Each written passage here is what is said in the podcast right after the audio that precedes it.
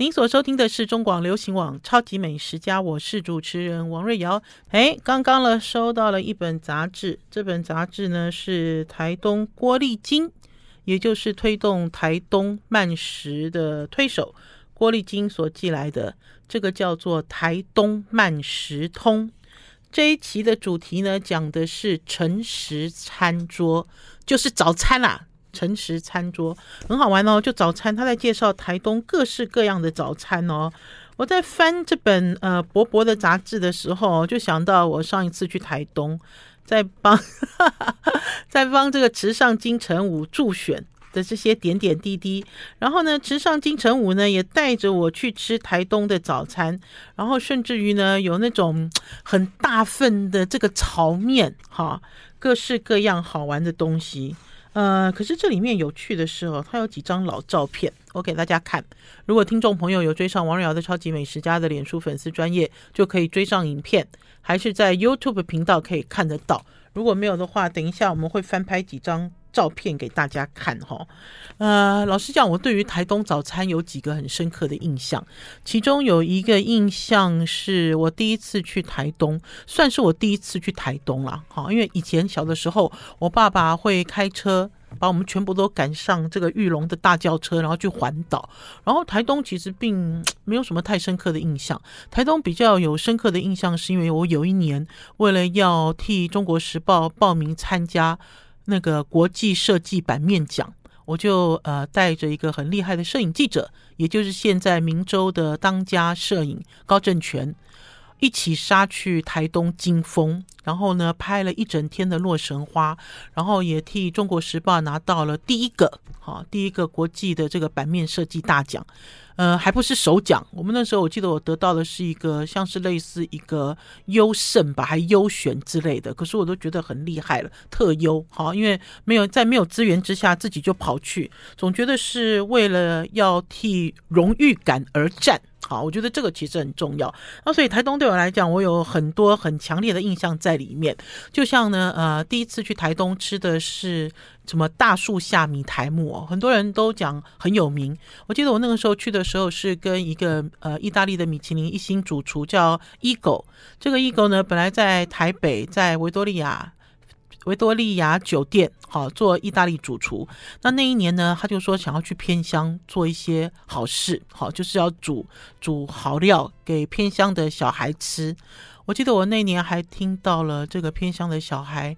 唱呃八部合音给我听，然后那一年呢还看到了陈树菊，还特别跑去哦台东的菜市场去找陈树菊哦啊，因为那天的早餐吃的就是大树下的米苔目。呃，严格说起来，大树下的米苔目当然比不上呃都会区里的啦，哈，因为我要怎么讲，就像呃它的这个呃新鲜的程度啊，黑白切的这种状态，可是因为你吃了这一顿米苔目之后，你就对台东有深刻的印象。然后还有就是哦，很多人早期哦对于台东的小吃印象最深刻的是卑南猪血汤。大家现在去台东还会吃卑南猪血汤吗？我记得我在二三十年前。在跑美食的时候，还是说去台东旅游的时候，都要吃卑南猪血糖。而且在早期的时候，媒体没有那么多，网络也没有那么的呃。容易哈，网网络没有那那么那么容易阅读的时候，那个时候其实资讯是比较少、比较封闭。然后在台东呢，呃，被介绍到的非常少数的小吃就是卑南猪血汤。哦，我好喜欢吃卑南猪血汤啊！因为你在吃卑南猪血汤的时候，就觉得这里充满了力气。为什么？因为卑南猪血汤很大一碗，而且卑南猪血汤呢是用很多很多猪骨头去熬高汤，然后再来煮大块的猪血。哈，这个跟呃我们现在所吃到的猪血汤的清清如水的汤头，好，其实是两回事，其实是一点一点都不不一样。而且它那个，我记得卑南猪血汤里面还有什么猪肠啊、猪内脏之类的，好好吃哦！我第一次吃卑南猪血汤的时候，我就有一种血管要阻塞的感觉。听众朋友，你看，非常非常非常浓郁的那种猪血汤的味道。可是之后，呃，等到网络发达之后，大家在介绍台东美食，并没有。聚焦在卑南猪血汤哈。然后因为我自己也曾经回到台东去找，好去寻找这家，就发现诶，它有分什么弟弟的店啊、姐姐的店什么，可是吃起来它还是比一般的猪血汤要特别浓郁。好，然后呢，所以给大家推荐我刚刚收到的这一本《诚实餐桌》。早餐介绍台东的早餐，大家如果有感兴趣的话，大家就去追哈。而且那个台东慢食节哈，每一年哈，本来一开始他办的时候呢，也是地方性的活动，前几年呢拉到台北来办，然后呢，呃，台东慢食节每一年哈，现在每一年变成固定的一个一个台东的一个盛事了哈。早期的时候呢，呃，听到郭玉金还在郭丽金还在讲说。呃呃，有可能会停办之类的哈，我们就很很紧张，在旁边敲边鼓。可是很显然，这件事情已经过去了，因为台东哈的这个慢食哈已经成为一种确定的事实，而且大家讲到台东就想要去吃喝玩乐，而且就是想要慢慢玩哈。呃，很有趣，因为这里面呢，我翻了一翻很好玩的东西，它其实有分哦，怎么分呢？它有分就是呃几岁哈。几岁的台东人的早餐啊？他是按照这种世代来分哈。呃，我等一下再看看我是属于哪一个世代的。好了，那天呢，呃，去看牙齿，我很高兴呢，因为呢，记得我几个月之前呢，有在广播里跟听众朋友讲说我的牙齿的状况如何如何。然后呢，有一个铁粉，这个铁粉呢，就透过我一个朋友，就介绍了他的牙医老公给我认识。好。呃，所以呢，我最近都把牙齿维持的很好，而且老实讲呢，我长了一辈子哦，这么大了，我都没有好好的认真的刷牙，也没有好好的认真的审视哈我的每一颗牙齿，会吗？你们会很仔细的看自己的牙齿吗？有人呢，从小到大啊，就是一口贝齿，贝齿是什么？就是像贝壳一般排列整齐、漂亮的牙齿。哎，我们家丽文的牙齿长得好吗？有他，他他做了一个，他做了一个赞一级棒的。你有刻意维护吗？有吗？有吗？有吗？算有吗？你从小就不会有坏习惯吗？不会吗？你知道，像我的牙齿长得这样歪七扭八，是因为我从小都会去，你知道，就是会去搓一个衬衣。小的时候，我好喜欢我妈妈。穿的一件衬衣，就是小的时候哦，那个那个女生哦，她们在穿洋装的时候，里面都会穿一件滑滑的衣服。现在不流行了啦，哈，因为现在穿那个滑滑的衣服好热。以前都会有一件滑滑的衣服，然后我就很喜欢那滑滑的感觉，然后上面有我妈妈的味道，然后我就会这样用我的这个手指去搓，然后眼睛会闭起来，然后呃呃上排牙齿。会咬住我的下嘴唇，好，然后这样一直吸吸吸，这就是造成为什么哈，我现在长这么大，我的牙齿哈没有一颗正的原因。我甚至于这个习惯还带去小学，被我的这个小学的急诊老师发现，还去跑回去跟我妈妈告状。你知道说你女儿怎么上课？你知道踹着一条布不知道要干嘛？然后呢，也就是因为这样子，我就改掉了这个习惯。可是我的牙齿已经歪了。好了，我们要先休息一下，进一段广告，再回到节目现场。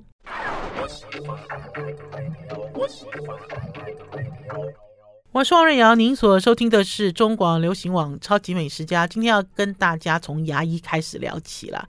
我自从啊呃找了这个粉丝老公的。牙医之后哈，牙医医生之后哈，哇，他对我好好哦，我都好感谢。我其实都不知道是哪一位粉丝，因为呢，他都是辗转把她老公的讯息哈，透过一个朋友转转过来给我。然后呢，他都对我好温柔哦，好好的这个善待我的牙齿，而且从来都没有对我口出恶言。我要讲啊，为什么呢？因为呢，我这这这口烂牙经过了蛮多医生的，然后这个有的医生呢，看到你这口烂牙就表。表现出一副嫌弃的样子，因为很难处理嘛，哈。然后还有就是，我有一个不好的习惯，这个习惯呢也是从小养成的，就是咬指甲，哈。咬指甲呢，除了指甲会很丑之外，因为指甲会突突的嘛，哈，会这样子好像男生一样的指甲。然后还有咬指甲呢，其实牙齿也会歪掉，哈。我也是呃，陆陆续续之后呢，才改正了这个习惯。呃，可是我改正的时候年纪已经很大了啦，哈，因为有的时候你在释放压力是无意识，哈，你会产生一些行为，这些行为呢，是你从小到大释放压力的一种方式，有可能是释放压力，有可能是缺乏安全感，好，诸诸如此类种种哈累积的恶习。那所以呢，现在呢就。一口烂牙，好，那当然呢。一开始来到我们超级美食家主持节目的时候，那时候刚开直播，那时候刚开始录影，也有人在批评说：“哦，这个人一口烂牙还敢录影给人家看。”可是我就是长这样子啊，听众朋友，我自己也有试图想要改变这件事。可是我想，好多牙医师看到我的牙齿哦，都自愿放弃，好，甚至于呢，我要补两颗门牙之间的缝。然后呢，有一个非常有名的医生就跟我讲说，你要补缝是可以啦。他说，可是补完缝你就会变成兔宝宝哦。好，兔宝宝是什么意思？就是我会有很突出的两颗大门牙。好，呃，怎么做怎么承受，其实都是自己得来的。好，很多东西呢，其实呢，现在现在是慢慢在修补。那所以呢，话说呢，那天呢，我又来了，我又咬了很硬的东西，我咬了很硬的肉干，所以我的牙齿开始爆痛。好，我就跑去去找我的牙医师。呃，牙医师呢，呃，拍了 X 光，他一开始呢，认为我是咬到了硬物，牙齿裂开。好，这个的确也是。我大概在二十年前的时候，我好爱吃玫瑰瓜子，过年的时候，而且呢，我用牙齿直接去刻。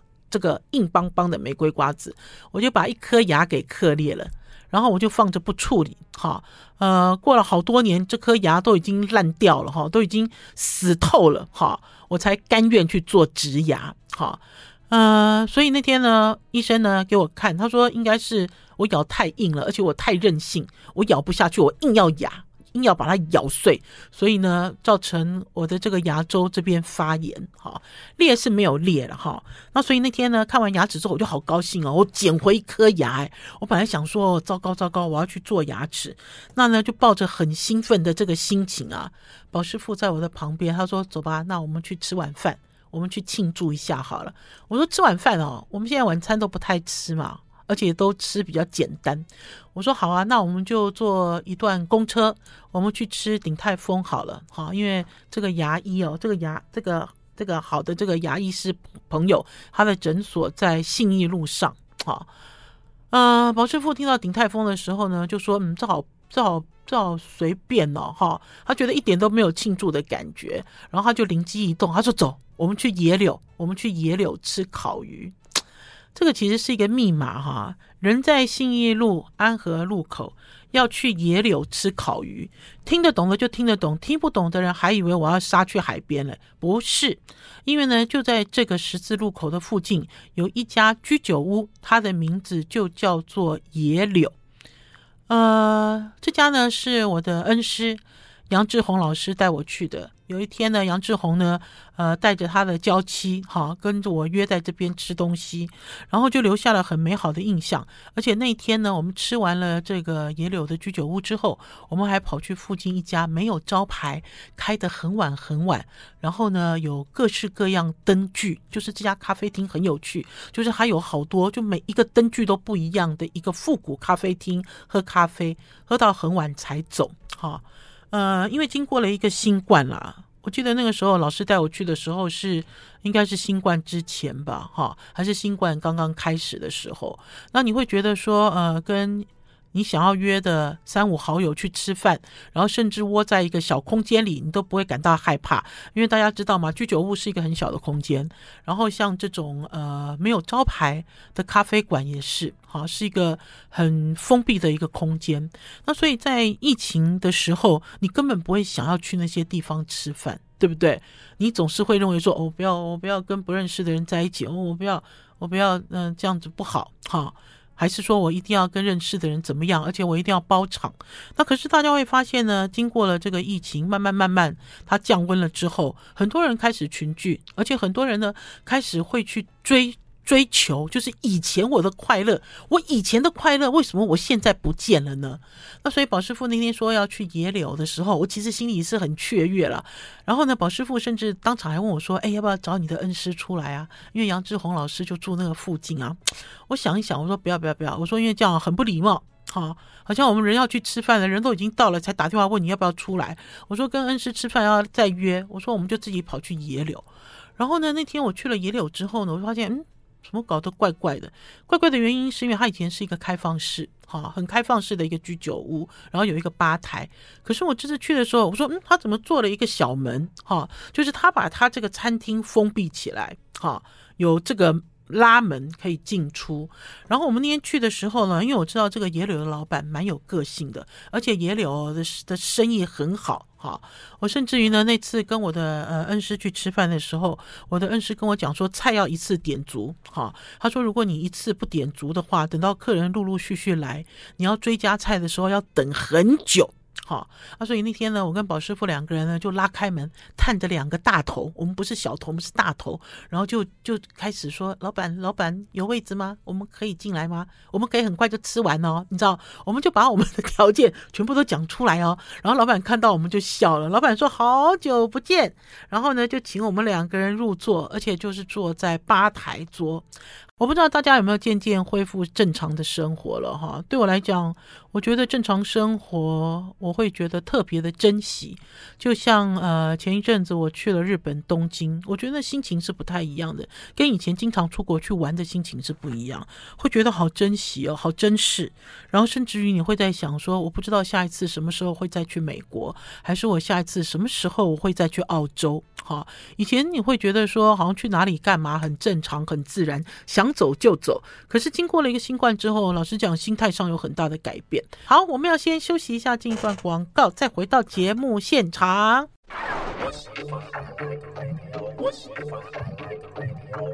我是王瑞瑶，您所收听的是中广流行网《超级美食家》。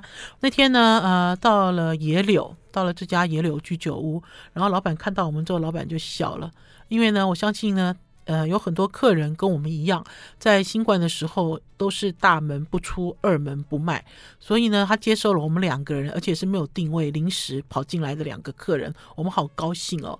我们记得，呃，上次跟我们恩师杨志宏来吃的时候，有几个东西很经典啊，我们就照着点哈。呃，其中有一个就是他的呃。呃，五仔鱼烤五仔鱼，哈，这五仔鱼好吃，而且它的这个烤五仔鱼啊，腌盐哦，腌的恰到好处，哈，有这种咸鲜的味道，可是不过咸。最重要的是，这个老板烤五仔鱼哦，可以把整只五仔鱼烤到哈，你吃它的头都咔啦咔啦，全部都吃完，烤到非常的酥脆。宝师傅很喜欢，我记得我们那次哈，点了一只五仔鱼之后，又追加了一只，哈，然后这鱼皮都烤到鼓起来，然后这个野柳的老板哈。他们的家是在万里，然后呢，他的家族，比如说他的哥哥还是他的弟弟，本身就是有渔船，有渔船在出港捕鱼的，那所以他们家的渔获都很好。啊，除了这个之外呢，那天呢还点了一个像是呃天妇罗，这个应该是牛蒡天妇罗啦。他的牛蒡天妇罗口感也跟外面你在菜市场买的不太一样。然后还点了一个像是一个小卷糯米饭，本来不想点饭了哈，因为总觉得晚上啊，因为那天我们又很。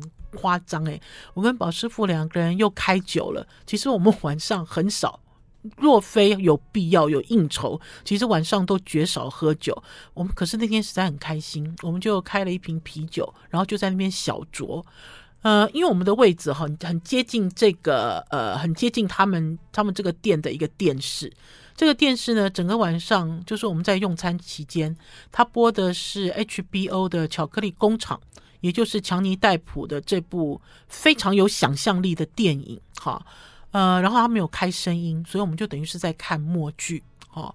呃，不知道哎，我觉得我们一边在吃居酒屋，然后一边在喝酒，然后很开心，然后一边在看这种呃有启发力的默剧的时候，整个人呢晚上的心情好轻松哦，好，然后当然还点了一些小菜，还点了他的酒蒸蛤蜊，他蛤蜊好大，而且呢，这个老板蒸蛤蜊的时候，我记得我第一次去的时候我就被他骗，结果我第二次去还是被他骗，因为呢，他的这个酒蒸蛤蜊上桌有一个仪式感，因为他在蒸蛤蜊的时候，他会用保鲜膜封住。蛤蜊，然后等到蒸好之后呢，呃，他是吧台嘛，就拿到客人的眼前的时候，他会在你的面前把保鲜膜撕掉。那大家知道蛤蜊已经蒸熟了嘛，它就会短，好壳就会这样打开。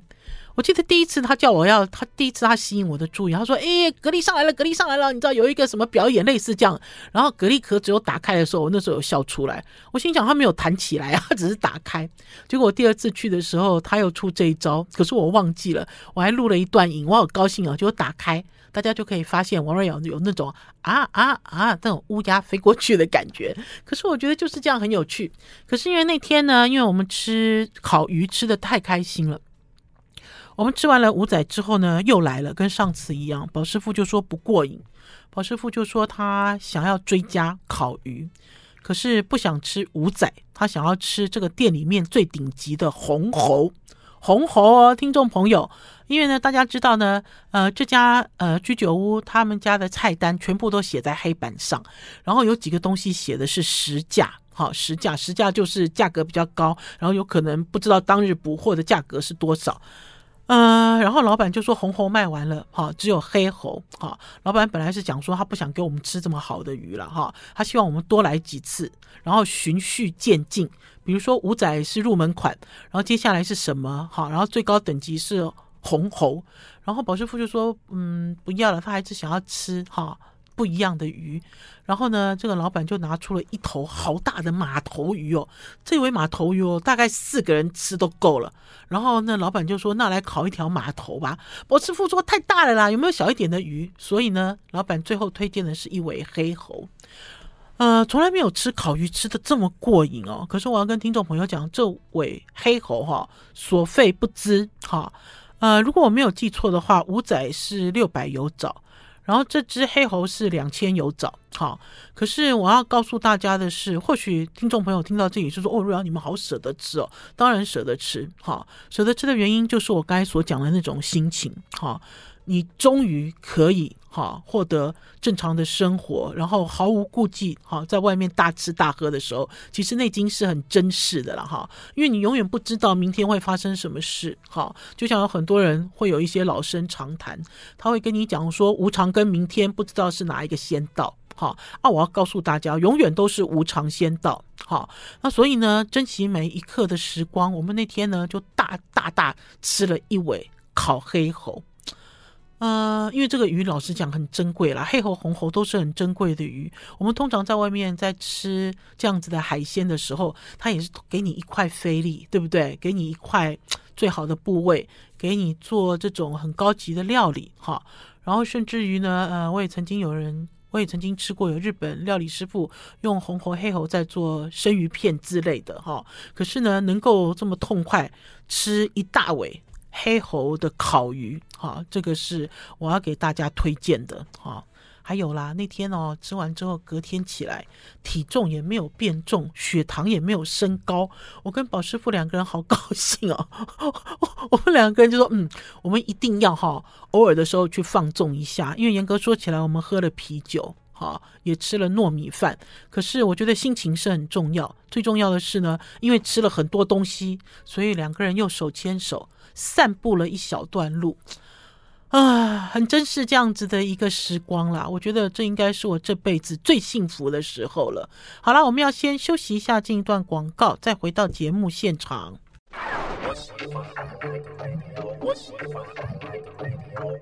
我是王瑞瑶，您所收听的是中广流行网《超级美食家》。母亲节的那一天啊，我回家了，我回家陪我妈妈度过了。嗯、呃，可是那天比较特别啦，要跟大家讲的是，每次啊，如果母亲节前后回家哈，如果不是带我妈妈出去吃饭，就是要在家里张罗一桌，而且呢，这桌呢一定是要我们自己煮，好，要煮我们全家人团圆的菜。团圆的味道，可是呢，嗯、大家知道我前一阵子我因为受伤的关系，哈，也是一样，过年的时候陪我妈妈打麻将，哈，把我自己的脊椎做扁了之后，我其实一直都在做复健，哈，呃，病情时好时坏，我觉得反正就是年纪大了也有关，还有过度使用也有关。我那天就在就在想，我说我要回去过母亲节，我不要自己煮。我说我们家里有外佣，可不可以请外佣？可可不可以请这个印尼外佣阿雅来煮饭？哈，老实讲呢，提出这样子的要求有一点过分了哈。因为阿雅呢虽然是外佣，可是阿雅主要的工作是照顾我妈妈，对不对？很多人呢会把这个呃呃照顾哈。还有跟管家哈，还有跟整理家哈，这些东西都混在一起哈。那所以对我来讲，我回到呃我的娘家哈，我都尽量哈，都尽量尽量都没有要用到呃照顾我妈妈的外佣，因为他主要的工作就是照顾我妈妈嘛，哈。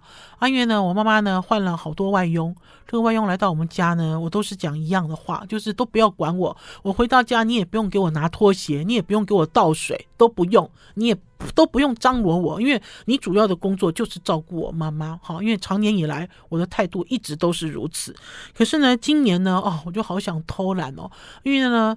老实讲呢，那天看到一个新闻，他说台湾这个社会哦，也是越来越高龄化了哈，呃呃，六七十岁的人在照顾八九十岁的人哈，我都一直跟我妈妈讲，我妈妈都说哦，就笑脸的就笑脸呢。啊，我都会跟她讲说，哎，妈妈，我也快六十了，好吗？你都八十几了哈，我已经不再是这种年轻的妹妹了哈，也不是这种呃非常有体力的女儿，所以那天呢，我就拜托了阿雅，我们家可爱的阿雅。哦，我好喜欢我们家阿雅，我们家阿雅都一直笑眯眯哈，呃，我不知道哎，我记得我以前哦，在我年轻的时候，一直到现在，呃，微笑当然是最好的一种语言，可是呢，有的时候会忘记。好，经常忘记听众朋友，我们虽然也会讲说，哦，微笑是最好的语言。你发生什么事，只要笑一笑，好，就已经没有事了。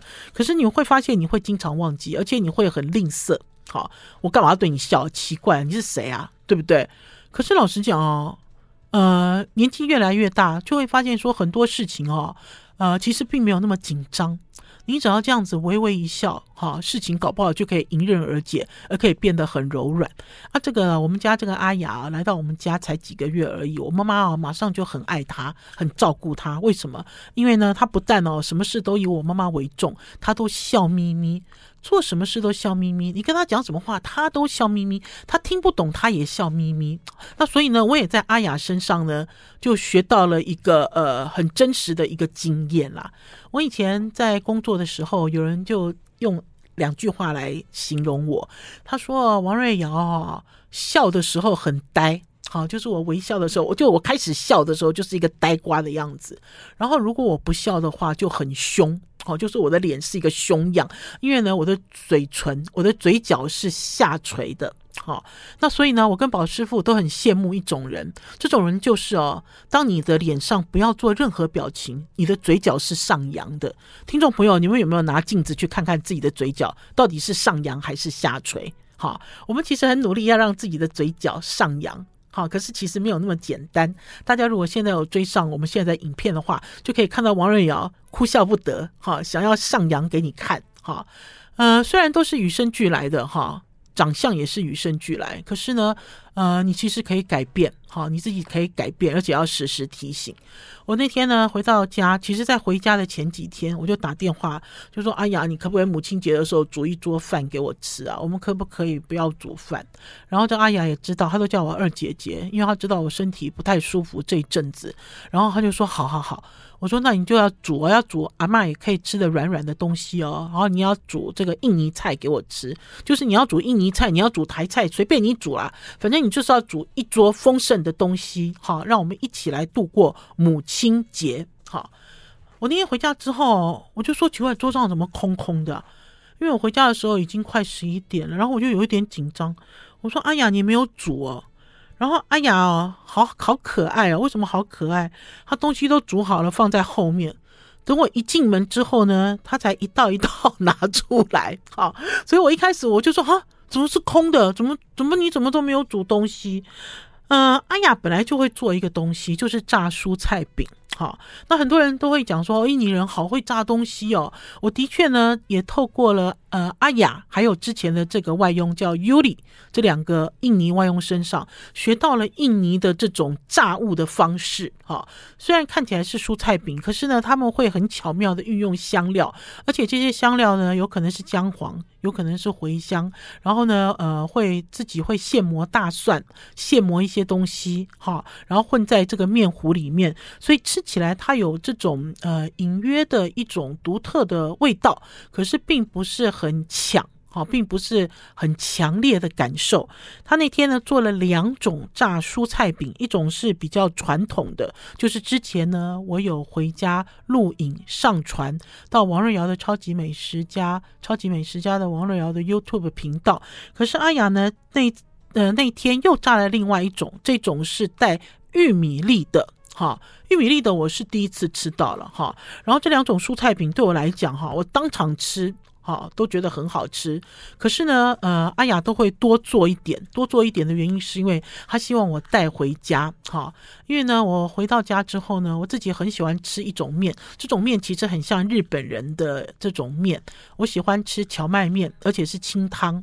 那因为呢，它清清如水。我就会把它哎呀炸的这个蔬菜品浸到这个清汤面里面，那我这碗面立刻就变得不一样了哈，因为它有蔬菜，然后呢，呃，它有这种油香，这个很像呢，我们在外面吃乌龙面。有没有有一些乌龙面的专卖店，它会有一些炸物摆在上面，让你自取，让你浸在汤里，还是让你干吃一样的道理。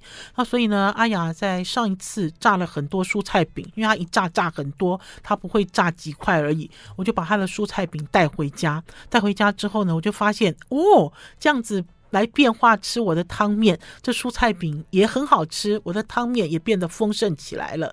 好了，我们要先休息一下，进一段广告，再回到节目现场。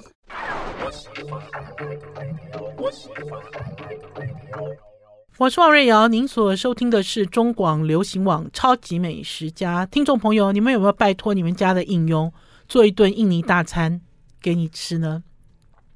我觉得人跟人之间就是这样子啦，好，也都是有缘分，大家才会呃同样住在一个屋檐下。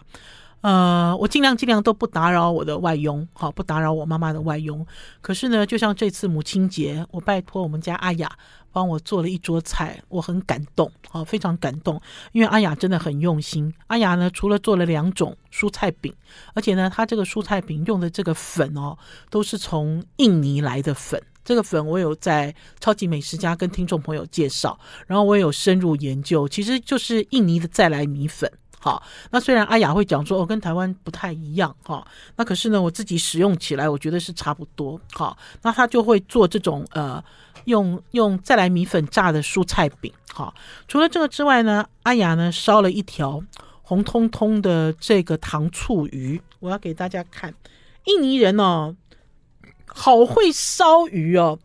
他以前哦，就比如说像以前哈，呃，我也曾经吃过我们家应佣哈，他也是做了一个像是呃炸鱼配辣椒酱，这个辣椒酱我好喜欢，可是做这个辣椒酱好费工，要一直捣，一直捣，一直磨，一直磨。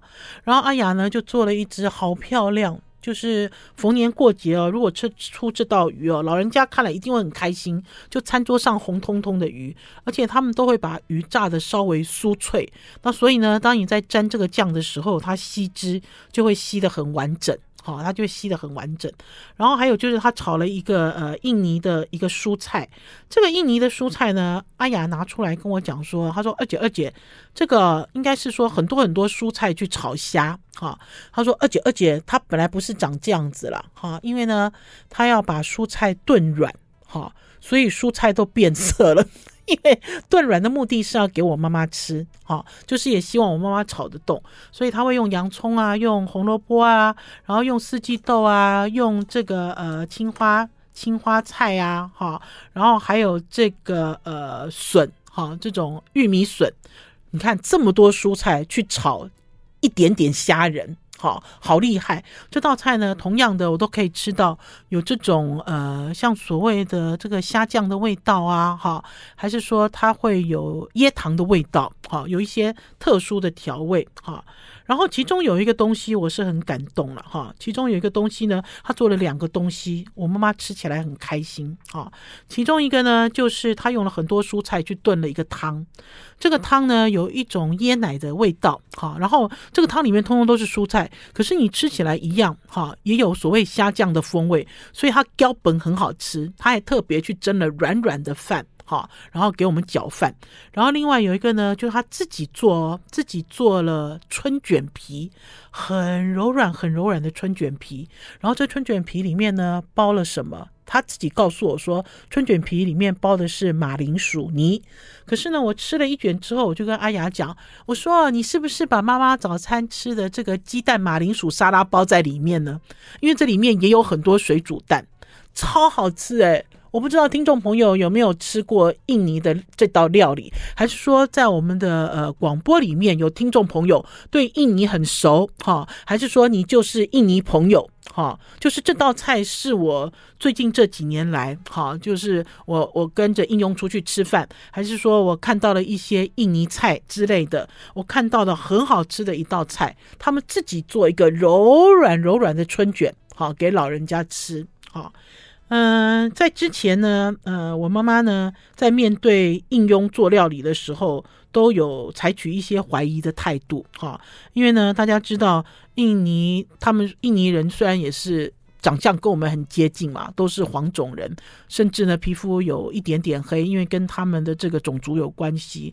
可是他们毕竟并跟我们不是同一国人，哈，像早期的时候呢，我妈妈就会讲说，哎，怎么来台湾工作啊，也不会讲台语。跟他讲什么他都不懂，那我就会跟我妈妈讲说，对啊，当然不懂，因为他是外国人，哈，他并不是台湾人，他也不是中国人，他不是，哈，甚至于呢，他连呃，或许大家会觉得日本、韩国的文化跟我们还比较接近，可是他们其实完全不是，完全没有，哈，所以你你没有办法，哈，你没有办法去要求他们，哈，必须要完全懂。很多东西，那所以呢，等于是要互相了了解跟互相谅解，哈。同样的，在料理的部分也是，哈。为什么会这样讲呢？因为呢，每次呢，只要吃到应佣，我其实早期哦，对于应佣，呃，印尼菜不是很了解，尤其是早期呢，我们家来了这个应用之后呢，应用都用辣椒酱在搅白饭。我那时候一开始，那是很多很多年前了，那时候我们家是就是第一次聘雇应用的时候，我第一次看到我就很生气。我那个时候，我爸爸还在，我就骂我爸妈，我说你们怎么这样子虐待佣人啊？为什么我们在吃饭，他只有一罐辣椒酱？我记得那个时候，我妈妈还很生气哦，我妈妈说你怎么可以诬赖我们？我们哪有虐待外佣之类的？那我觉得我那个时候我也是很很，就是我。等于是我也是事情都弄不清楚，我就乱发脾气。然后之后呢，跟这个英佣聊天，才知道啊，并不是我们认为的大鱼大肉，他觉得就是山珍海味，不是这样子的哈。然后有一罐辣椒，甚至早期这个印佣刚来到我们家的这个印佣，什么事都不清楚的时候，他就用一个玻璃罐，然后用一把筷子，然后就在里面倒倒出他的家乡的辣椒酱，所以我印象很深刻，很深刻，非常深刻。好。啊，所以等于是要互相尊重，互相的饮食习惯，哈，呃，然后你也要接受，他要接受我们，我们也要接受他，好。然后这个阿雅呢，呃，我自己喜欢，我妈妈也很喜欢，有一个原因就是呢，他有很多东西，哈，就是都是说 yes，哈，呃，即使他不不想吃，不愿意吃，不接受，他也是说 yes，哈，他绝对不会呃表达出说我不要啦，哎，你们弄怎样如何，哈。很难搞的感觉不会，那所以呢，当他做了这个印尼菜之后，这也是我妈妈哈换了十几个外佣之后历年来的第一个哈，他夸奖外佣的菜做的好吃。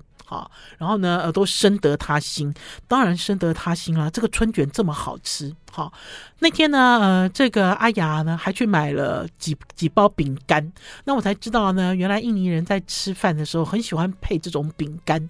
呃，我们以前都会讲说这个饼干是虾饼，其实不完全是虾，好，它有树薯，然后也有其他的东西做成的。那天呢，他拿了一个虾。拿了一个类似的印尼饼干，我从来没有看过。听众朋友，我有拍一段影片哦，我居然没有拍照片。我说：“哎呀，你怎么拿了乌龙面出来干嘛？”他拿了一盘哦，像长得像乌龙面一样的饼哦，就等于是好像把整整个乌龙面拿到油里去炸一样，而且白白的一坨，好大一坨。我就不懂阿雅买那个干嘛，然后结果阿雅呢在吃这个蔬菜汤。我刚才讲那个蔬菜汤的时候，他就把这个类似乌龙面一样的炸饼剥一点放进去吃，哎，好神奇耶！他哦碰到了这个汤之后哈，这个炸饼哦就变成一条一条的面哦，而且呢，它这个面的本身也有虾酱的味道。这是我第一次吃到，我不认识，我没看过，而且我甚至于觉得它很神奇的印尼的炸物。好啦，超级美食家今天的节目到此告一段落，也希望大家呢能够透过你们家的应用，认识更多的印尼的饮食文化，还有印尼的点点滴滴。即使没有出国，好像也出国了一样了，对不对？好，明天中午十一点空中再见，拜拜，拜拜。